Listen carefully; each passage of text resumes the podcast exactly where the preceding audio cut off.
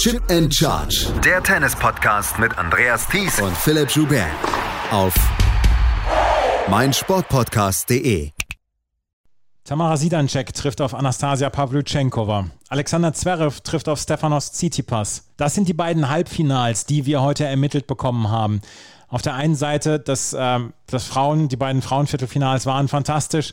Alexander Zverevs Halbfinale oder Viertelfinale stank ein wenig ab dagegen. Herzlich willkommen zu einem neuen Daily hier von Chip in Charge auf meinsportpodcast.de zu den French Open. Wir haben heute einen Viertelfinaltag erlebt. Mein Name ist Andreas Thies, natürlich auch wieder mit dabei, Philipp Schubert. Hallo Philipp. Hallo Andreas. Wir müssen mit den Frauen heute anfangen, weil die haben heute unglaublich abgeliefert. Wir hatten vier Viertelfinalistinnen, die alle noch nie das Halbfinale eines Grand Slams erreicht hatten. Anastasia Pavlyuchenkova als Veteranin, die hat das schon fünfmal geschafft vorher, beziehungsweise sechsmal sogar, äh, das Viertelfinale eines Grand Slams zu erreichen. Aber das war eine Schallmauer für sie bislang. Heute hat sie die Schallmauer durchbrochen. Darüber sprechen wir gleich über das Match, aber wir wollen heute mal chronologisch vorgehen. Tamara Sidancek und Paula Badosa trafen heute aufeinander. Paula Badosa, da haben wir jetzt ein paar Mal drüber gesprochen, hat ihr Jaw ausgenutzt, was sie ja ähm, kurz vor dem Turnier erst verbessert bekommen hat, dadurch, dass Alison Risk ausgeschieden war. Tamara Sidancek hatte hier ein famoses Turnier bislang gespielt und dieses Turnier hält an, weil sie im Viertelfinale gegen Paula Badosa mit 7 zu 5, 4 zu 6 und 8 zu 6 gewonnen hat. Und wir können ja insgesamt sagen, bevor wir auf das Match hier eingehen, dieses Match oder diese beiden Matches waren Werbung fürs Frauentennis insgesamt. Wir haben vier unerfahrene Viertelfinalistinnen gehabt und haben am Ende das bestmögliche Ergebnis an Tennisqualität bekommen. Ja, war wirklich erstaunlich gut. Und nicht, weil wir es den Vieren jetzt nicht zutrauen würden, sondern einfach, weil es natürlich eine sehr besondere Situation ist. Es ist jetzt eben nicht nur eine oder zwei oder drei Spielerinnen gewesen, die hier unbekanntes Land erobern können, sondern alle vier. Und das macht ja was mit den Nerven. Ich meine, das würde uns ja allen so gehen. Und dass dann so eine hohe durchgehende Qualität warum gekommen ist, ist einfach erstaunlich und ist natürlich sehr positiv, dass das so geklappt hat. Und alle vier haben heute auch auf ihre Art und Weise eine Duftmarke hinterlassen oder mit ihrem Spiel, ihrem spezifischen Spiel überzeugen können. Und das finde ich war ja so nicht zu erwarten eben nicht, weil sie nicht zuzutrauen war, sondern wegen den Umständen. Am Ende waren es quasi fünf Stunden richtig gute Tennisunterhaltung, diese beiden Matches zusammen. Wenn wir uns zurückerinnern, Tamara Sidancek hatte in einem wirklich aufreibenden Spiel schon in der ersten Runde gegen Bianca Andrescu gewonnen mit 9 zu 7 im dritten Satz. Bianca Andrescu hat übrigens heute dann auch noch mitgeteilt, dass sie sich von ihrem Trainer Sylvain Bruno ähm, getrennt hat, beziehungsweise dass das eine Trennung in beiderseitigem Einvernehmen war. Also das war auch noch so eine Folge aus diesem Match. Dann gegen Madison Brangel, gegen Katerina Sinjakova, wo sie den ersten Satz 0-6 verloren hatte und dann gegen Srana Kistea, wo auch die erste erste Satz sehr, sehr nervös war. Äh, sie hat sich durchkämpfen müssen. Auch das Match heute war großer Kampf, den die beiden geliefert haben. Und äh, Tamara Sidancek hatte im ersten Satz bei 7 zu 5 den gewonnen, den zweiten Satz mit 6 zu 4 verloren. Im zweiten Satz war es so, dass Paula Badosa sehr lange sehr nervös wirkte und da so ein bisschen freier wirkte. Vielleicht so oft in der Zeit dann so gedacht hat, okay, ich habe jetzt nicht mehr viel zu verlieren. Ich bin so ein bisschen mit dem Rücken äh, zur Wand und da hat sie so ein bisschen ihr Tennis ja, zeigen können, ihr bestes Tennis. Der dritte Satz war wieder sehr umkämpft und Tamara Sidancek hat am Ende mit 8 zu 6 gewonnen. Es war teilweise verkrampft. Pa Paula Badosa hat hinterher gesagt, sie war unglaublich nervös vor diesem Match. Es war zwischendurch etwas verkrampft, aber insgesamt fand ich, das war ein wirklich herausragendes Match, weil, weil beide haben ihre Chancen gesucht. Beide haben nicht abgewartet oder gesagt, okay, ich spiele jetzt nie nur Mondbälle oder auf Sicherheit, sondern haben beide ihre Chance gesucht. Sie haben versucht, ihr Spiel beide durchzuziehen. Tamara Sidancek ist es ein bisschen besser gelungen. Ja, und ich glaube, was du da gerade gesagt hast, kann man ganz gut mit zwei, drei Zahlen auch nochmal unterstreichen. Am Ende waren es drei Punkte Unterschied, 114 zu 111. Im dritten Satz waren zwei Punkte Unterschied für Sidancek. Und wo hat sich dieser Unterschied aufgebaut? Er hat sich in den kurzen Bällen aufgebaut. Und da hat Badosa insgesamt 15 Unforced Errors und drei Doppelfehler drin gehabt. Und bei Sidanchek waren es nur 5 plus 2. Und das ist dann am Ende der Unterschied. Im Endeffekt musste Badosa hart arbeiten, lange Ballwechsel gewinnen, um in diesem Match drin zu bleiben, weil sie sich eben bei den kurzen Punkten manchmal selber im Weg stand. Und als sie dann ja das Spiel am Ende abgab und auch schon die paar Spiele davor, da waren dann immer mal leichtere Fehler drin. Und da konnte sie Danschek, ja, quasi, die konnte sich darauf verlassen, ich bin solide in diesen kurzen Punkten, ich werde da keinen Fehler machen.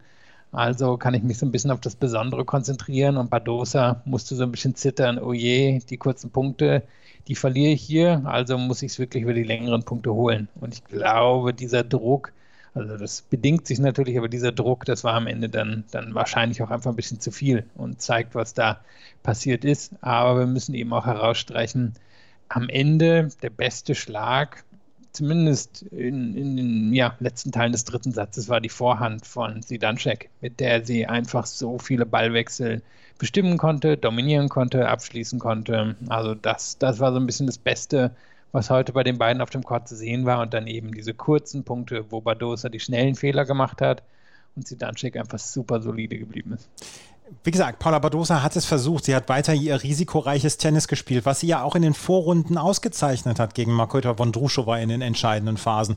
Dann äh, auch gegen Anna Bogdan, was ein richtig gutes Match dann war, wo sie dann auch im dritten Satz die Nerven bewahrt hat, wo sie sich durchkämpfen musste. Es war ja ein ähnlicher Verlauf. Sie verliert den ersten Satz, zweiten Satz gewinnt sie knapp und dann im dritten Satz hat sie gegen Anna Bogdan das Spiel noch umdrehen können. Tamara Sidancek hat ihrerseits dann aber ihre Sicherheit aufrechterhalten können. Ja, und wenn wir jetzt, also ich meine, die absolut entscheidende Phase sind ja wirklich die letzten beiden Spiele. Da hat Badosa drei Breakbälle ähm, und kann die nicht nutzen. Was heißt, kann die nicht nutzen? Sidanschek wehrt die alle ab und alles mit wirklich beeindruckenden Vorhandkombinationen, wo sie Badosa so lange beim Platz manövriert, bis eine offene Stelle da ist und da bringt sie die Vorhand dann unter. Und im letzten Spiel kommen eben diese diese ja, leichten Wackelfehler von Badosa und Sidanchek holt sich dann die beiden entscheidenden Punkte eben wieder mit sofortigen Kombinationen. Das heißt, Sidanchek hat ihr Spiel in diesen Momenten dann durchsetzen können. Sie hat angegriffen, obwohl das wahrscheinlich auch nicht unbedingt die absolutes Naturell ist, dass sie dann angegriffen hat, als es wirklich eng wurde. Badosa hat es auch probiert, hat es aber eben nicht geschafft. Und trotzdem, wie gesagt, am Ende sind es hier drei Punkte Unterschied. Also de facto ist es ein Unentschieden zwischen beiden. Aber Sidancek, ja, die, die konnte ihr Spiel am Ende ein klein bisschen besser durchsetzen. Tamara Sidancek hatte letztes Jahr hier schon angedeutet, dass sie ja, vielleicht besser sein kann auf Sand, als sie nur ganz knapp gegen Gabini Muguruza in der ersten Runde verloren hat bei den French Open. Dann hatte sie einen guten Run in Bogotá auf Sand. Dann auch in Madrid hatte sie die dritte Runde erreicht, beziehungsweise die zweite Runde erreicht. In Rom war sie in die, äh, durch die Quali gekommen. Ich habe immer so ein bisschen das Gefühl, ich habe da heute etwas länger drüber nachgedacht, vielleicht ist dieser Weg von Sidancek so ein bisschen nachhaltiger als der zum Beispiel von Nadja Podoroska, die letztes Jahr das Halbfinale erreicht hat. Ich habe die beiden jetzt ein bisschen verglichen und ich habe so ein bisschen das Gefühl, vielleicht ist der Weg von Sidancek mit mehr Erfolg gekrönt, weil von Podoroska Jetzt im Doppel ist sie weit gekommen, jetzt hier beim, beim äh, Turnier. Aber im Einzel haben wir nicht mehr so richtig viel gesehen. Und vielleicht hab ich, haben wir hier etwas Nachhaltigeres bei ähm, Sidanjek. Wie sieht es bei dir aus? Ja, spannend. Ich habe auch darüber nachgedacht. Da wird es eigentlich nur unter den Vieren, die im unteren Teil im Viertelfinale standen, habe auch überlegt, wer da wohl langfristig ähm, am meisten oder wenn, wenn man die vier Karrieren jetzt noch neu starten würde, wer da wahrscheinlich die beste hat. Ich gehe mal davon aus, dass Rybakina ist, einfach weil sie so jung ist und so viel Talent hat, aber für mich hat sie Danschek hier auch wirklich was sehr Überzeugendes geschafft und ich muss auch zugeben, ich habe ihre, selbst ihre Vorhand ein bisschen unterschätzt. Ähm, auch, auch, auch vor dem heutigen Match. Also dass sie das so schaffen kann, das war für mich schon sehr beeindruckend. Und wenn sie diese Art von Tennis spielen kann, wird sie ziemlich viele Spielerinnen schlagen können. Also ich meine, es wird wahrscheinlich spannend werden in den nächsten Jahren, wie sich das Sandplatztennis, und da würde ich mich jetzt bei ihr auch im Moment erstmal primär darauf beziehen, wie sich das entwickeln wird. Haben wir jetzt in Schwiontek eine Königin und dahinter zwei, drei Leute, die, die den Rest der Titel gewinnen? Oder wird es eher offen sein? Wenn es eher offen ist, dann kann ich mir vorstellen, dass jemand wie Sidanschek schon immer wieder solche Läufe hinlegen kann. Wenn sich da jetzt irgendwie eine Pyramide aufbaut, dann wird sie wahrscheinlich nicht bis ganz nach oben kommen. Aber ich muss auch zugeben, bin, bin sehr beeindruckt und halte sie jetzt auch nicht unbedingt für die Außenseiterin im Halbfinale. Auch über Paula Bodosa können wir ja Ähnliches sagen. Ne? Auch die hatte jetzt schon ein paar Erfolge jetzt in diesem Jahr, beziehungsweise auch im letzten Jahr und hat sich so nach und nach dann reingespielt und sie war die erste nicht gesetzte Spielerin, ist dann gesetzt gewesen durch den Rückzug von Alison Risk und hat das jetzt nachdrücklich unter Beweis gestellt, dass sie dann auch zu den besseren Spielerinnen gehören kann auf Sand. Ja, und ich glaube sogar außerhalb des Sandes. Also ihr traue ich zumindest im Moment mehr auf dem Rasen und auch auf dem Hardcore zu. Ich glaube, ihr Spiel ist dafür besser geeignet. Und sie hat in diesem Jahr einen Grundlevel gezeigt, was einfach beeindruckend ist. Und ich gehe mal davon aus, dass sie sich jetzt schon in den Top 20 wird etablieren können. Wie viel höher es dann geht, muss man mal warten. Aber für mich war das jetzt wirklich ziemlich nachhaltig, was wir in den letzten Monaten gesehen haben. Tamara Sidancek zieht also durch ein 8 zu 6 im dritten Satz gegen Paula Badosa ins Halbfinale ein. Und dort trifft sie auf Anastasia Pavlyuchenkova. Auch die ist ein Neuling in Sachen Halbfinale eines Grand Slams. Die hatte es schon vorher diverse Male geschafft und ich habe es vorhin erwähnt, es ist die Schallmauer für sie gewesen, ein Grand Slam Viertelfinale. Sie war 2010 das erste Mal in einem Grand Slam Viertelfinale, seitdem diverse Male wieder. Heute hat sie es endlich geschafft. 9 zu 7 im dritten Satz gegen Elena Rybakina. Rybakina. Das ist ein wunderbares Match gewesen. Das war eins aus dem allerobersten Regal. Beide haben sehr, sehr viel Druck gemacht. Beide haben auch nicht zurückgezogen, was ich auch vorhin gesagt habe dass äh, man vielleicht dann so ein bisschen auf Sicherheit spielt oder so, dass man versucht, einen anderen Weg zu gehen, als der, der einen erfolgreich gemacht hat. Wir wissen, dass Anastasia Pavlyuchenkova so viele Spielerinnen vom Platz schießen kann, wenn sie gut drauf ist. Wir kennen die, diese mühelose Power von Elena Rybakina jetzt inzwischen, die ähm, einfach so viel Power und Druck entwickeln kann und wenn sie ihren Aufschlag dann auch noch im Griff hat, dass sie wirklich auch sehr dominant spielen kann. Beide versuchten heute ihr Ding durchzuziehen. Rybakina hatte den ersten Satz mit 7 zu 6 gewonnen, der zweite ging mit 6 zu 2 an Anastasia Pavlyuchenkova, der dritte war ein Rollercoaster und den gewinnt Pavlyuchenkova am Ende mit 9 zu 7 diesen Satz. Ich habe, wenn ich ehrlich bin, immer damit gerechnet, dass Rybakina irgendwann das entscheidende Break macht. Ja, ähm.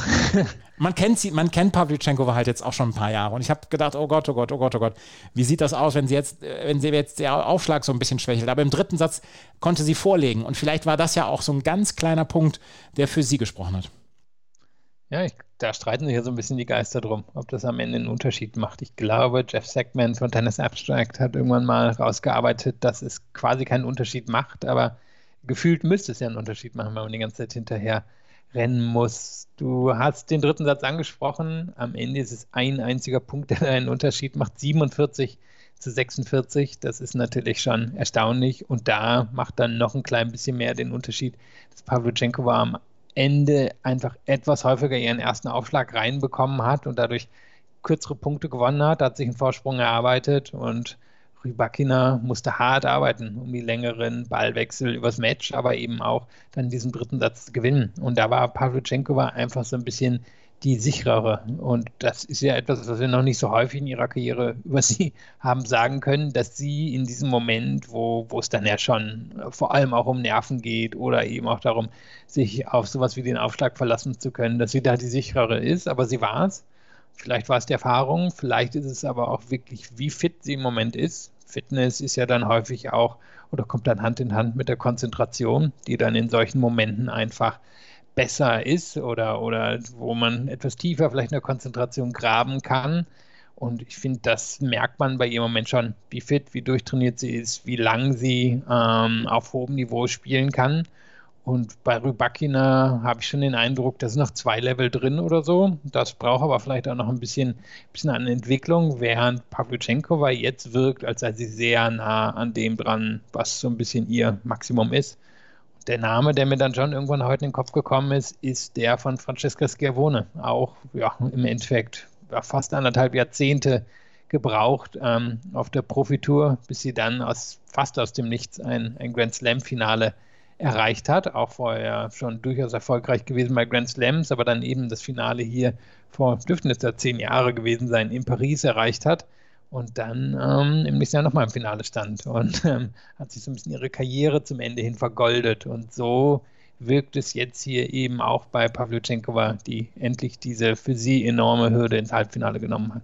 Und äh, wie gesagt, es war Tennis vom allerhöchsten Regal, was wir dort gesehen haben, weil beide versucht haben, die Punkte aktiv zu machen, weil keiner, keine von den beiden in irgendeiner Weise abgewartet hat. Vielleicht macht die andere den Fehler. Beide sind auf ihre Shots gegangen und das dann auch im äh, Laufe des dritten Satzes, mit, bis Ende des dritten Satzes. Und das fand ich beeindruckend. Da war keine Nervosität zu spüren, wie bei Paula Badosa. Pavlyuchenkova sind sicherlich tausende Gedanken durch den Kopf gegangen. Oh, ey, hoffentlich versaue ich das jetzt nicht schon wieder wie, wie die letzten Male. Ich meine, man ist ja dann auch relativ selbst, selbstkritisch, aber dass sie das dann über die Runden gebracht hat und über die Bühne gebracht hat, war sehr, sehr beeindruckend. Rybakina ihrerseits, das war nach, nach, nach der Pandemie wahrscheinlich ihr bestes Turnier bislang und vielleicht auch ihre besten Matches, die sie bislang gespielt hat.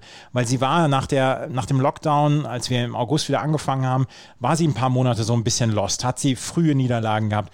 Jetzt ist sie im Viertelfinale und ich hoffe sehr, dass sie ihr Level durchziehen kann und dass sie ihr Level halten kann, vielleicht sogar noch steigern kann, weil dieses zwischendurch mühelos aussehende Tennis, das ist schon sehr beeindruckend anzuschauen. Ja, ich bin gespannt, wie es für sie auf dem Rasen läuft. Da müsste diese Art von Tennis ihr ja eigentlich wirklich zum Erfolg verhelfen. So dieses, ja, du sagst es mühelose, den Ball ohne großes Aufhebens nehmen können, Richtung ändern können, ähm, bewegt sich sehr smooth. Also da bin ich gespannt, wie gut es für sie in Wimbledon laufen wird. Das hängt natürlich am Ende immer so ein bisschen, zumindest von der Auslosung ab, aber da würde ich durchaus einiges von ihr erwarten. Und gut, Pavlyuchenko hat hier noch zwei Matches unter Umständen vor sich und mal schauen, wie weit es für sie geht. Anastasia Pavlyuchenko war gegen Tamara Sidancek. Die zweite das zweite Halbfinale wird morgen ermittelt aus den Partien Cory Goff gegen Barbora Krejcikova. Krejcikova hat nur sogar noch die Chance auf das Double, weil sie hat nämlich im Doppel das Halbfinale zusammen an der Seite von Katerina Sinjakova erreicht und Maria Sakkari gegen Iga Swiatek. Gestern gab es so ein bisschen ah, vier Matches, die nicht so prickelnd waren. Bis auf das Match zwischen Iga Swiatek und Marta Kostjuk. Aber mit welcher Dominanz zwischendurch Iga Swiatek spielen kann, wie sie ihre Vorhand durchsetzen kann, wie sie ihre Gegnerinnen aus dem Platz treiben kann mit ihrer Vorhand, mit dem großen Spin. Es erinnert an einen spanischen Tennisspieler, der nicht so, nicht so selten in Paris gewonnen hat. Ja, ich möchte diese auch. Vergleiche eigentlich nicht zu, äh, äh, tätigen, aber das hat mich gestern schon ein bisschen dran erinnert. Ja, man liegt auf der Hand, sie ist ja ein ganz großer Fan von ihm. Die beiden haben ja ein paar Bälle geschlagen vor dem Turnier und sie hat da ja auch nie ein Geheimnis drum gemacht, wie, wie sie ihn im Endeffekt verehrt. Ich glaube, da kann man das Wort durchaus rausholen. Und es war ja ein Match, was hätte schief gehen können. Ähm, Kostjuk hat auch gut gespielt und ich bin mir sicher, dass Schwontek durchaus innerlich ein bisschen geschwitzt hat und gedacht hat, huiuiui, ja. das könnte hier aber durchaus sehr eng werden, aber dann kann sie sich am Ende eben doch wieder auf ihr Surf verlassen. Und darüber hat sie es am Ende wirklich gewonnen, ähm, über die Surfpunkte. Aber es könnte auch das für sie schwierigste Match gewesen sein am Ende, abseits von ähm, Counterweight vor zwei Runden.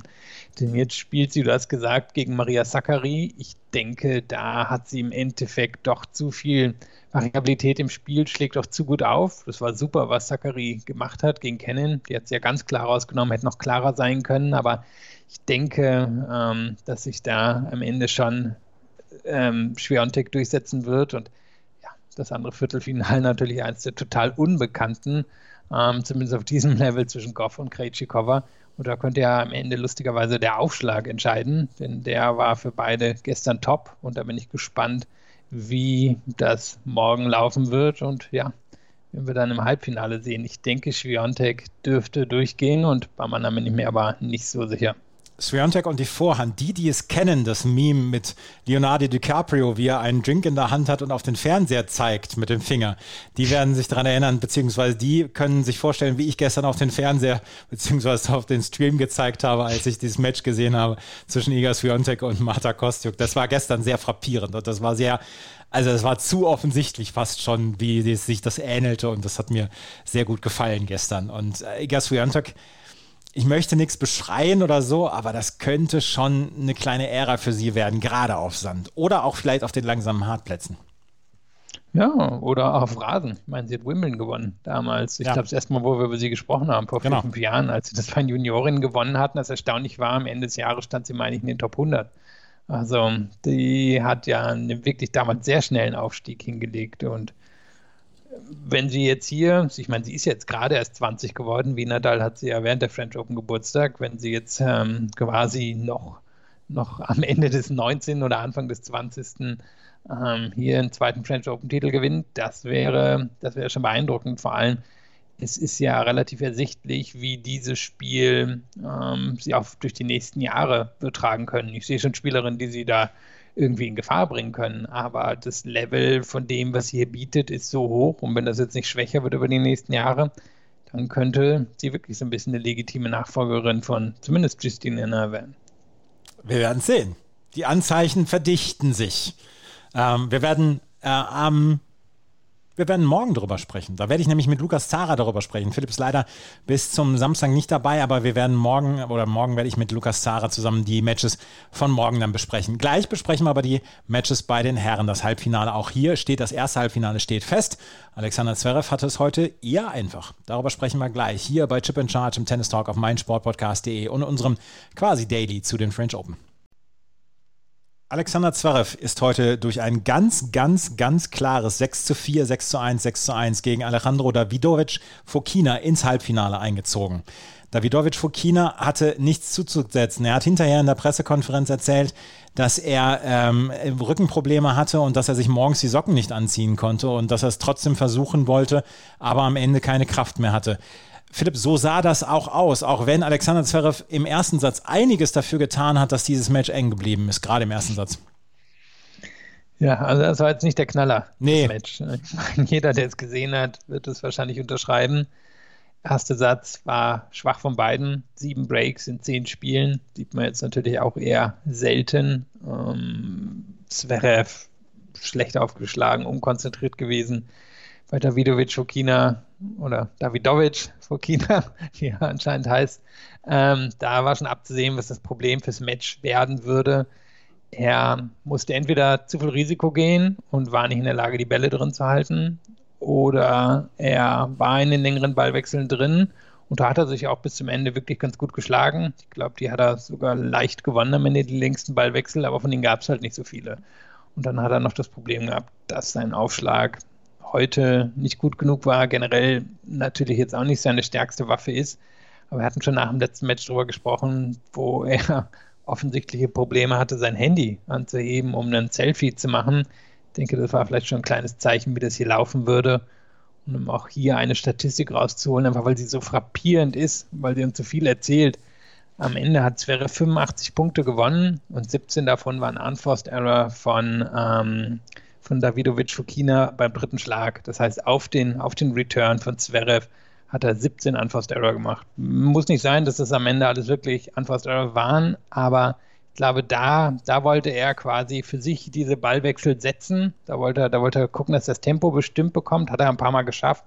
Flache Bälle, wo er so ein bisschen ähm, Zverev mitschicken konnte. Aber dass es 17 Mal nicht geklappt hat, zeigt uns eben auch, warum das Match so schnell vorbeiging und wie es so schnell vorbeiging. Und da ja, hat er sich selber ein kolossales Bein gestellt und ist dann mitten in der Sandgrube gelandet. Zverev hatte große Probleme mit seinem Aufschlag am Anfang und er hat sehr, sehr gestreut im ersten Satz. Also im ersten Satz, das muss man wirklich so sagen, es war ein furchtbares Match.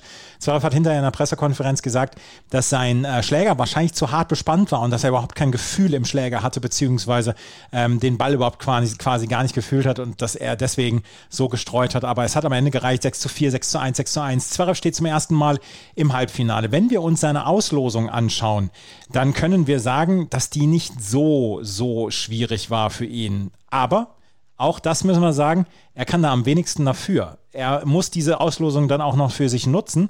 Er hat es getan in diesem Fall. Er hat ja, seine Auslosung war Oskar Otte, der hat fantastisch gespielt in den ersten zwei Sätzen, hat dann abgebaut.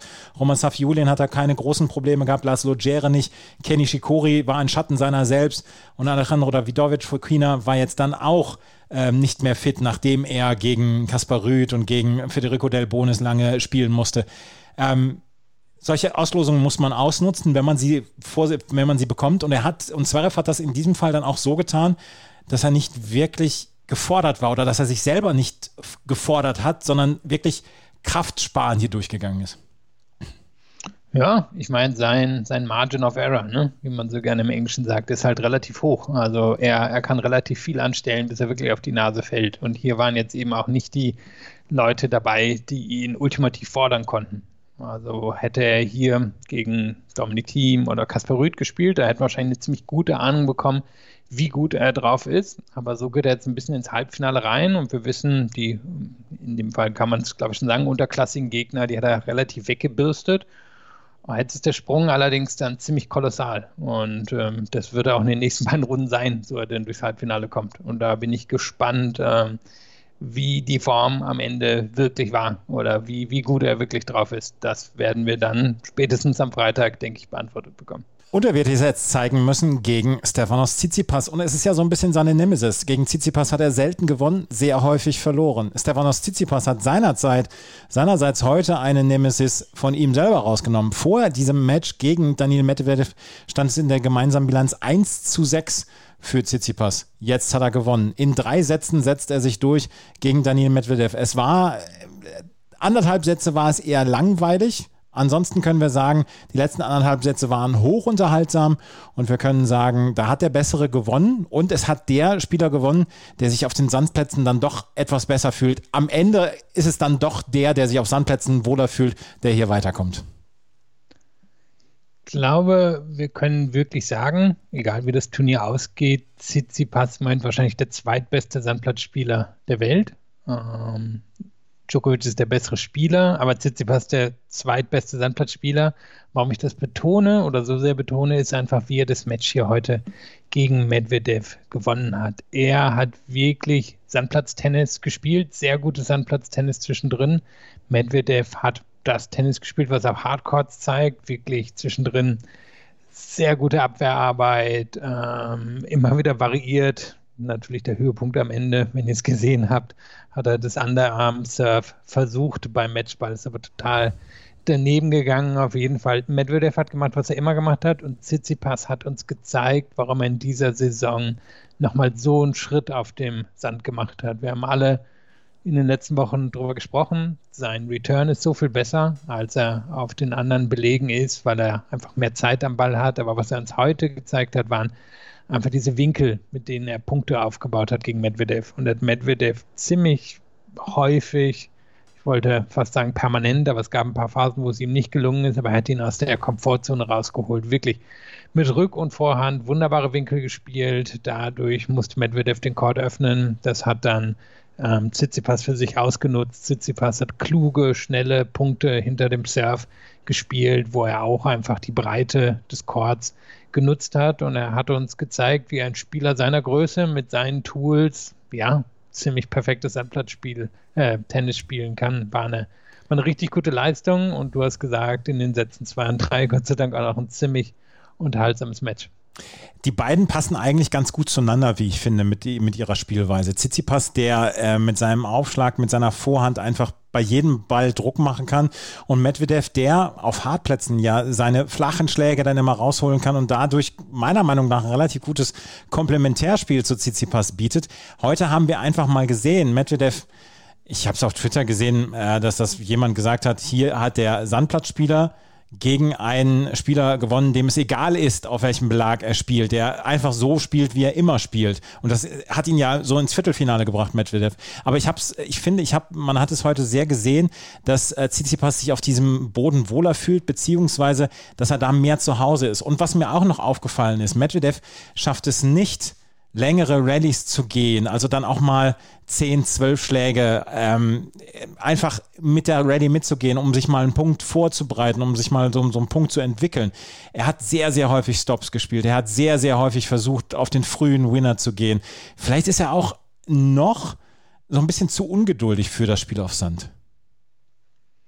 Ja, oder er kennt halt keine Abkürzung auf dem Sand. Denn die hat uns Tsitsipas ja heute vorgeführt, wie man Punkte eben auf dem Sand beenden kann. Und das hat Medvedev auf jeden Fall in der Form noch nicht raus. Und ähm, ich glaube, es hat uns eben auch wirklich beantwortet, welch weite Stück er auf dem Sand noch entfernt ist von der absoluten Spitze. Aber das ganze Turnier hat unterstrichen, welch guter Spieler er ist. Ich glaube, was wir ja gar nicht erwähnt hatten, ähm, weil es irgendwie auch immer noch so weit weg schien, aber es war eine Möglichkeit, dass Medvedev nach diesem Turnier die Weltranglistenspitze übernommen hätte. Wenn Djokovic nicht ins Finale kommt und er ins Finale gekommen wäre, dann wäre er auf einmal Weltranglisten Erster gewesen. Und er hat uns in diesem Turnier gezeigt, warum er da nicht mehr weit von entfernt ist, weil ich äh, unglaublichen athletischen Fähigkeiten er hat und warum er das auf allen Belegen spielen kann. Aber Tsitsipas hat unterstrichen, warum er eben der zweitbeste Sandplatzspieler im Moment auf der Welt ist. Was mich auch ähm, verwundert hat, beziehungsweise was mich auch beschäftigt hat am heutigen Abend, das war wahrscheinlich die letzte Night Session ohne Zuschauer, weil der, äh, die, ähm, die Ausgangssperre ist auf 23 Uhr nach hinten verlegt worden. Wie klein Dinge sind, die dann die Spieler durcheinander bringen. Heute war es ein Staubsauger, der hinter dem Chatrier zwischendurch gesorgt hat, der äh, Medvedev aus dem Konzept gebracht hat. Und bei 4-5 im dritten Satz hat ihn eine Kamera beziehungsweise das Scoreboard, was in irgendeiner Weise falsch reagiert hat, ich glaube, es war die Kamera, ähm, hat ihn so aus dem Konzept gebracht, dass er Nico Hellwert gesagt hat, du, wenn, wenn das jetzt hier dran lag, dann äh, bist du schuld, dass ich hier verliere. Also das wird er wahrscheinlich zurücknehmen. Nico Hellwert ist sicherlich nicht schuld daran, dass Medvedev das verliert. Aber ähm, wie sehr dieser Chord das Ganze auf, ein, äh, auf, auf seine Essenz zurückdampft, wie sehr dieser leere Chord und kaum Geräusche, dieses, dieses Ganze auf, sein, auf, sein, auf seine Essenz zurückdampft, das ist der Wahnsinn. Dass, dass beide, auch die letzten Tage, dass die Spielerinnen und Spieler von den kleinsten Dingen abgelenkt worden sind, während bei den US Open da keiner was sagen würde. Da könnten sie auf dem Platz Staub sorgen, da würde keiner was sagen. Ja, zeigt natürlich, wie tief das immer noch drin sitzt, trotz einem Jahr Pandemie. Und ähm, es erinnerte jetzt noch mehr. Ich meine, ich komme halt, oder meine Familie kommt halt aus der Welt der Theater, aber heute hat es mich halt noch mehr daran erinnert, ähm, weil ein Tenniscourt natürlich eine wunderbare Bühne normalerweise ist. Aber in so einer Generalprobe, da können die Leute auch fuchsteufelswild werden, wenn da nur irgendwer im Kassenhäuschen gehustet hat. Und so war das ja zwischendrin heute auch, wobei wir rausstreichen müssen, Tsitsipas hat sich davon nicht aus der Ruhe bringen lassen. Und es war ja eben die von dir gerade noch beschriebene Szene, Ende des dritten Satzes, wo Medvedev drauf serviert, drin zu bleiben in dem Match. Und da schien es schon, als hätte Tsitsipas eigentlich auf dem Schläger, weil er irgendwie drei Spiele in Folge gewonnen hat. Und dann bringt Medvedev das auch dadurch, dass Tsitsipas aus der Konzentration ist, zu Null durch, führt im nächsten Spiel wieder mit 40 zu 0 und dann kommt Tsitsipas noch zurück. Und das hat er heute ein paar Mal in dem Match gezeigt, nervenstark. Er hat heute eben nicht gegen Medvedev gespielt, gegen den Medvedev, der ihn so häufig aus dem Konzept gebracht hat. Er hat gegen einen anderen Tennisspieler auf Sand gespielt. Und ich finde, das hat man ihm angemerkt, dass er da mit der Devise reingegangen ist und das einfach sehr gut gemacht hat ist ja auch ein bisschen hochgejazzt worden in den letzten Monaten und Jahren, dass die beiden sich nicht mögen etc. Und ähm, sie haben es ja selber so ein bisschen runtergespielt und ich fand es auch, dass Tsitsipas sich heute ähm, dann auf sein Tennisspiel konzentriert hat und es so getan hat, als wäre es jeder andere Gegner gegenüber und dass er nicht gegen Medvedev gespielt hat. Und zwischendurch hat er sich auch wieder durcheinander bringen lassen von Medvedev, dass, dass er gesagt hat, was das sollen diese Diskussionen hier. Und Medvedev hat ja so ein bisschen auch in, in die Trickkiste gegriffen, aber es hat heute alle nichts gebracht und es war, seine Verzweiflung war vielleicht dann auch komplett, ähm, äh, komplett sichtbar, als er dann den anderen am Surf beim, beim äh, Matchball gebracht hat. Ja, und das war noch ein schlechtes. ja. Also er war wirklich in die Mitte rein. Tsitsipas hat geahnt, was jetzt kommt. Der stand ja schon gefühlt da und hat den Ball einfach nur noch an Medvedev vorbeigeschoben. Aber ich glaube, das 40-0 zurück auf, auf Einstand, das hat Medvedev einfach den Zahn ja. gezogen. Und dann war dann halt Schluss. Das, das ist äh, in der Tat richtig. Äh, das war das war nicht so richtig gut. Ähm, Tsitsipas gegen Zverev. Meiner Meinung nach ist Tsitsipas klarer Favorit. Andererseits, wir haben Zverev noch nicht in den ganz engen Situationen in diesem Jahr gesehen bei den French Open. Ja, und Tsitsipas hat noch kein Grand Slam-Finale erreicht. Auf der anderen Seite, wenn wir uns überlegen, wie damals Tsitsipas, äh, Entschuldigung, wie Zverev sein erstes Grand Slam-Finale erreicht hat, das war ja durchaus auch eine Qual vor dem Herren, das äh, Match damals gegen Karine Buster. Na, also ich weiß nicht, ob er schon alle Dämonen besiegt hat, die es braucht, von einem Halbfinale in ein Finale zu gehen. Aber ich würde sagen, von dem, was wir in dieser Saison gesehen haben, auf Sand ist Tsitsipas der Favorit. Er wird auch gegen Zverev in der Lage sein, den Court zu öffnen. Frage ist, kann und will Zverev in die Offensive gehen und wird das was helfen gegen den Tsitsipas, den wir hier gesehen haben? Tsitsipas kommt mit enorm viel Selbstvertrauen rein ins Halbfinale, hat wirklich eine relativ schwierige Auslosung jetzt hier gemeistert, ohne, ohne große Probleme. Hast das angesprochen, Head-to-Head sieht gut aus gegen Zverev. Und ja, er, er ist zu Recht der Favorit, aber nicht so, dass es jetzt eine große Überraschung wäre, wenn Zverev das gewinnen würde. Also ich sag mal so 70-30 Favorit oder so, aber jetzt nicht 90-10. Wir werden es erleben. Am Freitag vermutlich das erste Halbfinale, weil dann danach vielleicht Djokovic gegen Nadal noch kommt, dann Richtung Primetime. Also ich könnte mir vorstellen, dass wir das als Entree sehen. Tsitsipas gegen Zverev als erstes Halbfinale. Darüber werden wir dann aber am Freitag sprechen, beziehungsweise wenn es am Freitag einen Podcast gibt. Das waren die Männer. Wir können noch aufs Doppel schauen. Im Herrendoppel gab es heute eine Premiere. Kevin Krawitz hat zum ersten Mal in seiner Karriere im Seniorenturnier der French Open ein Doppel verloren. Er hat an der Seite von Horia Tekau im Viertelfinale des äh, äh, French Open Doppelturniers gegen Juan Sebastian Gapal und Robert Farrar, die an zwei gesetzten äh, Spieler 2 zu 6, 7 zu 6, 5 zu 7 verloren. Es war ein dramatisches Match. Im ersten Satz haben Cabal und Farrar retourniert wie junge Götter, haben diesen Satz ganz klar gewonnen und es gab überhaupt keine Zweifel dran.